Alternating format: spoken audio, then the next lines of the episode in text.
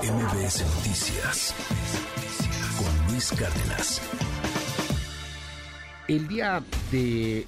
Eh, de bueno, toda la semana, perdóneme usted, hemos estado platicando de lo que pasó con, con eh, el tema del maíz transgénico y con el asunto del glifosato y hasta dónde puede llegar esto. Tengo la línea telefónica a Juan Carlos Baker, académico de la Escuela de Gobierno y Economía de la Universidad Panamericana, porque esta, este asunto que está tensando la relación comercial entre México y los Estados Unidos, pues va creciendo.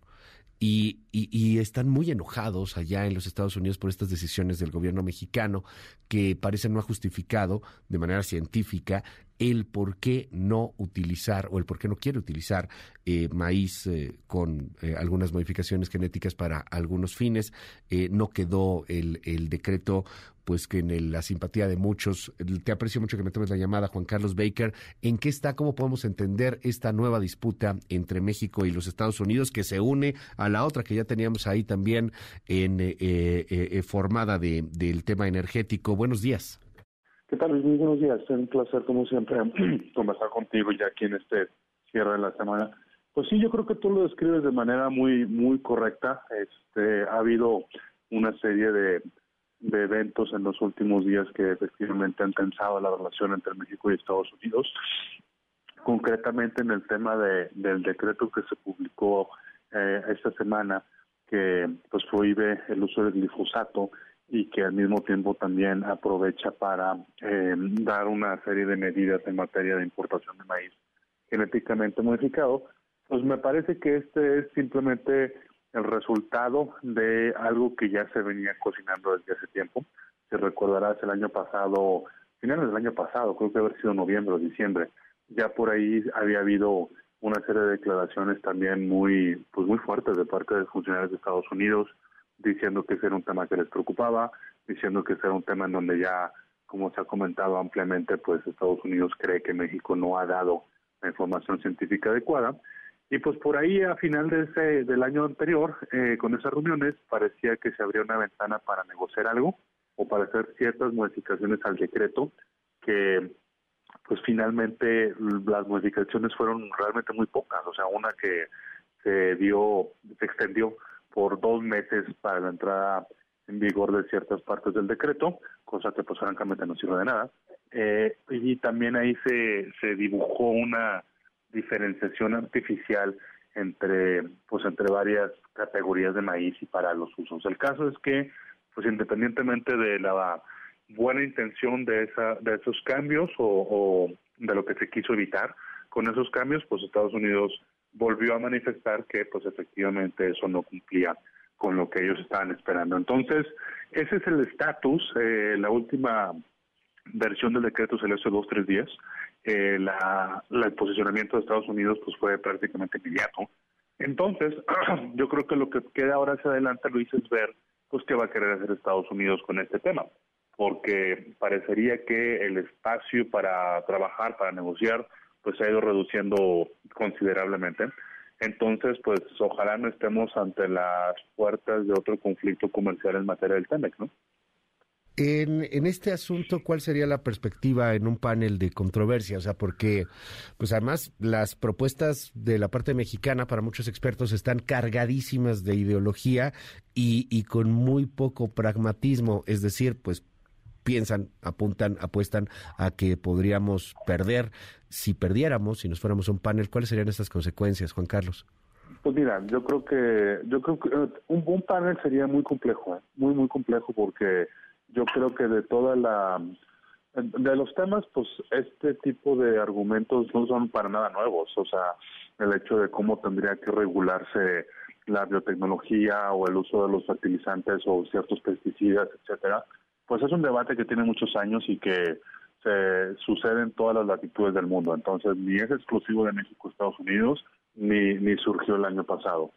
Pero, este, pues por lo mismo, existe evidencia en ambos sentidos. Existe evidencia que sugiere que pues no pasa nada y hay evidencia que pues más bien cree lo contrario. Entonces, que todo esto sea puesto a consideración eh, de un panel, eh, yo lo veo muy complejo porque además el, centro de la discusión, creo yo, Luis, también va a ser incluso eh, no necesariamente va a ser la cuestión científica, sino si México otorgó la evidencia científica, cualquiera que ésta sea, para cumplir con sus reglas comerciales. ¿Me explico? Es decir, el TEMEC no te impide que tú tomes medidas, que por ahí también he visto ya esa confusión en los medios. Tú, tú, nosotros como país podemos tomar las medidas que consideremos necesarias y nadie nos puede decir nada al respecto.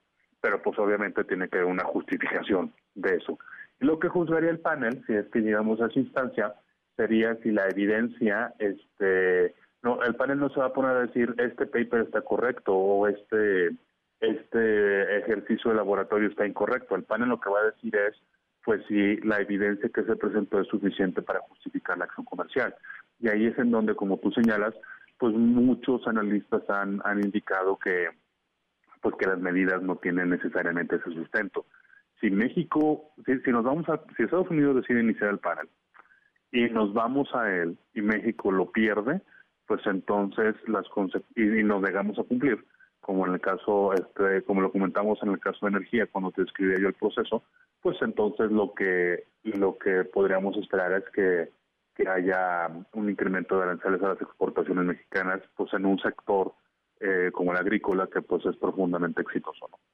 Eh, hay algunos estudios que empiezan a verse, algunas opiniones más allá de, de, lo que pudiera pasar en, en un probable panel y las consecuencias, Juan Carlos Baker, sobre lo que también representa económicamente este asunto, o sea, que, que no se usase el glifosato en el caso de los fertilizantes y, de estas sustancias que se utilizan para este las los cultivos, eh, y, y, en el y en el caso de, de, dejar de utilizar el maíz transgénico, o sea, los costos, y, y he escuchado mucho el ejemplo de, de Sri Lanka, eh, por porque en algún momento dejó de utilizar el glifosato y luego tuvo que regresar a él y, bueno, la, la, consecuencia fue realmente muy grave. ¿Qué, ¿Qué, nos dices en ese aspecto, más allá del TEMEC, en el, en el tema comercial, en el aspecto eh, comercial de, este asunto? Pues yo creo que ese sería el efecto inmediato, Luis. Es decir, nosotros, este, aquí en tu programa reportado como eh, el tema inflacionario es una constante de pues, los últimos meses, particularmente el tema de la inflación en alimentos. Eh, y sí, por supuesto, si estas medidas implican que vayamos a tener una mayor cantidad de alimentos eh, en, a disposición de los consumidores, pues necesariamente eso va a incrementar los precios. Ahora, eh, no, no, lo que pasa es que ahí la gente podría, la gente que nos escucha podría pensar, bueno, pues es que simplemente si, si ya no se va a permitir, pues entonces vamos a consumir maíz orgánico, vamos a consumir productos que no hayan utilizado el glifosato como, como un herbicida. Pero uno, esos productos, eh, las cantidades son mucho menores, porque pues estas cosas se utilizan precisamente para, pues para que las cosechas sean más abundantes, ¿no?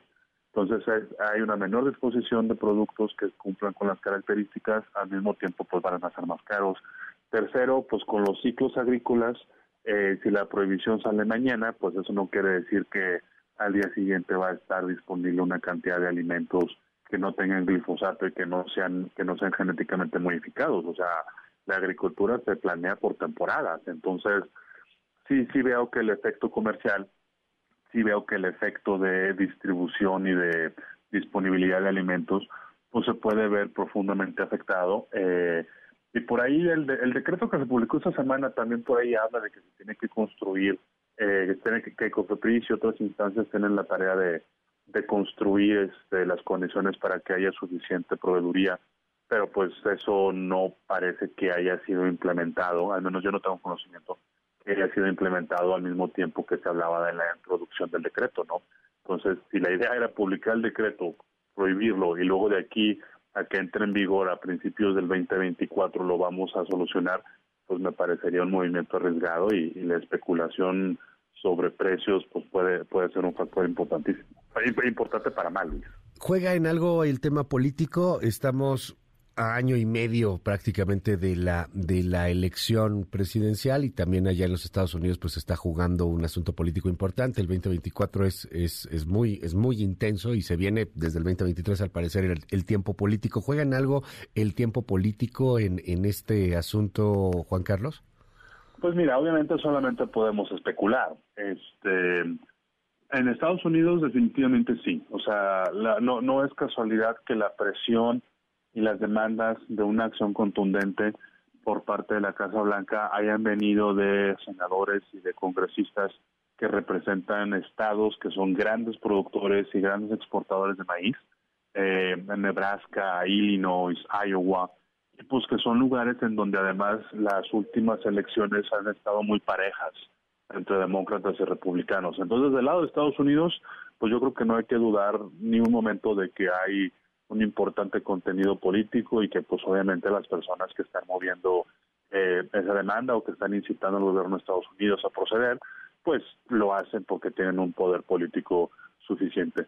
En México, pues mira, en, México desde hace rato todo es político, ¿no? Entonces, pues, pues, pues, sí, parecería que a lo mejor esto está relacionado con algunas cosas de, de ese tipo, pero pues no, insisto, no en el decreto no dice nada y yo no he escuchado nada que diga este o que sugiera que esto pues va más allá de un tema técnico. Podemos estar de acuerdo o no con la racionalidad.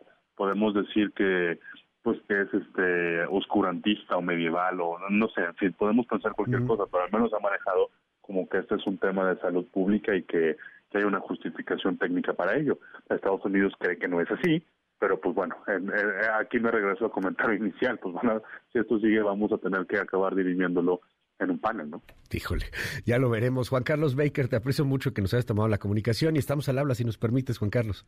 Eh, como siempre estoy a tu don Luis, este, gracias, un saludo y muy buen fin Un gustazo y es un honor poder platicar contigo. Gracias, Juan Carlos Baker. MBS Noticias con Luis Cárdenas.